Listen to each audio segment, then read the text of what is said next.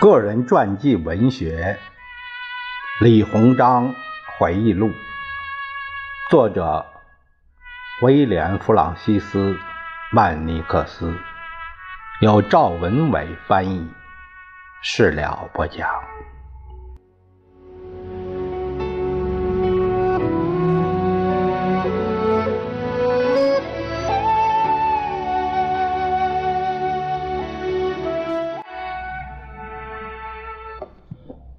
我们这一节看一下附录一的另一个内容，就是李鸿章的生平。啊，他这一生有一个这样的记录吧。一八零一年，李鸿章之父李文安出生。一八二一年，李汉章出生。一八二三年，李鸿章出生。一八二五年，李鹤章出生。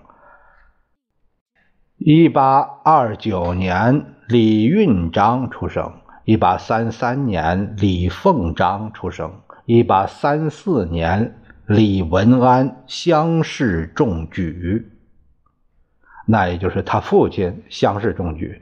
一八三五年，李肇庆出生；一八三八年，李文安与曾国藩同年中进士。一八四四年，李鸿章乡试中举，也就是他父亲中举十年后，他的儿子李鸿章乡试中举。一八四七年，李鸿章中进士，啊，比他父亲提前一年中进士。一八五一年，李鸿章任武英殿纂修，国史馆协修。相当于学历史编编纂工作。一八五三年，李鸿章受命回乡办团练，绞杀太平军。李鹤章随兄从军。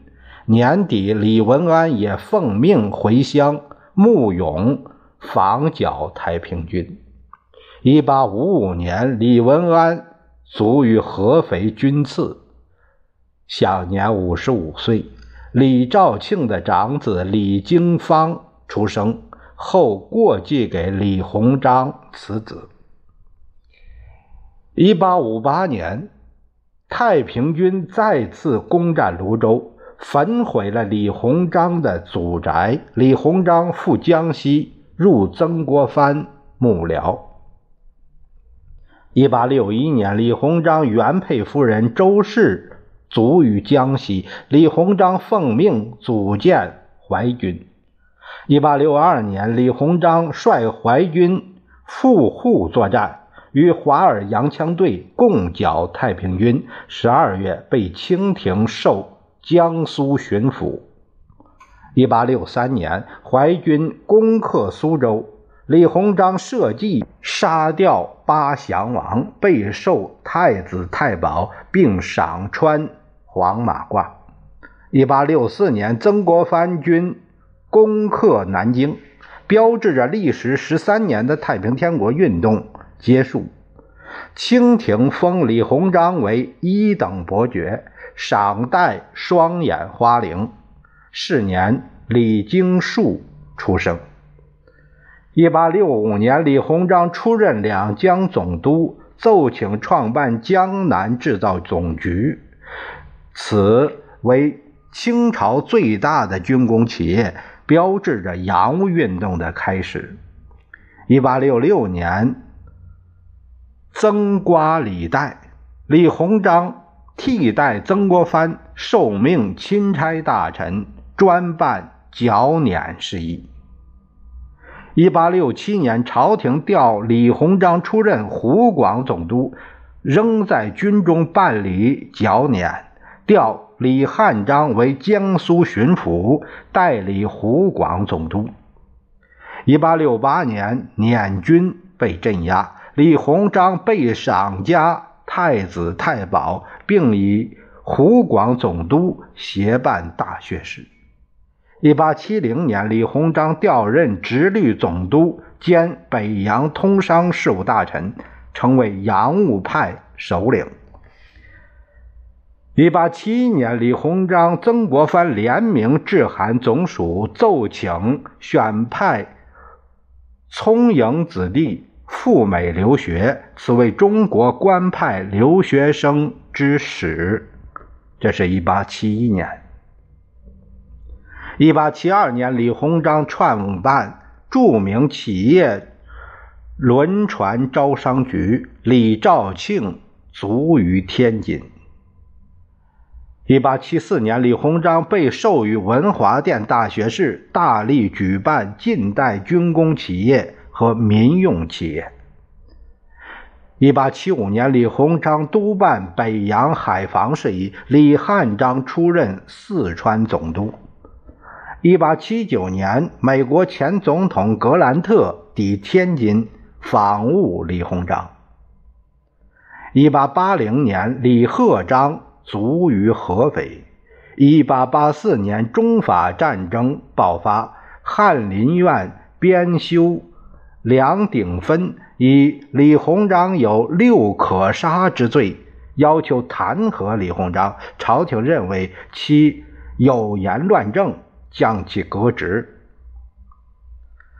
一八八五年，李鸿章与伊藤博文签订了中日天津条约，与法。签订了中法新约十款。一八八六年，李运章卒于合肥。一八八八年，北洋海军正式成立。一八九零年，李凤章卒于芜湖。一八九二年，李鸿章七十寿辰，慈禧光绪赐以厚礼。李鸿章。继佩夫人赵氏病卒天津。一八九四年，甲午战争爆发，中日海军黄海大战，北洋舰队大败于大东沟。一八九五年，李鸿章率李经方、罗丰禄、马建忠、伍廷芳等人赴日议和，签订了中日。马关条约。一八九六年，李鸿章奉命出使俄、德、英、法、美等各国，李经方、李经树、罗丰禄等随行。一八九七年，李鸿章赋闲京师，在总署行走，居贤良寺。一八九八年，李鸿章奉命勘察山东黄河工程。一八九九年，李汉章卒于合肥。年底，李鸿章任两广总督。一九零零年，庚子事变爆发。年初，李鸿章南京赴广州，接任两广总督。六月，北京局面逐渐失控。清廷命李鸿章火速进京收拾局面。七月，清廷重新任命李鸿章为直隶总督兼北洋大臣。李鸿章十月抵京，与奕匡一起与列强谈判。一九零一年，辛丑条约签订。十一月七日，李鸿章在北京贤良寺吐血而卒。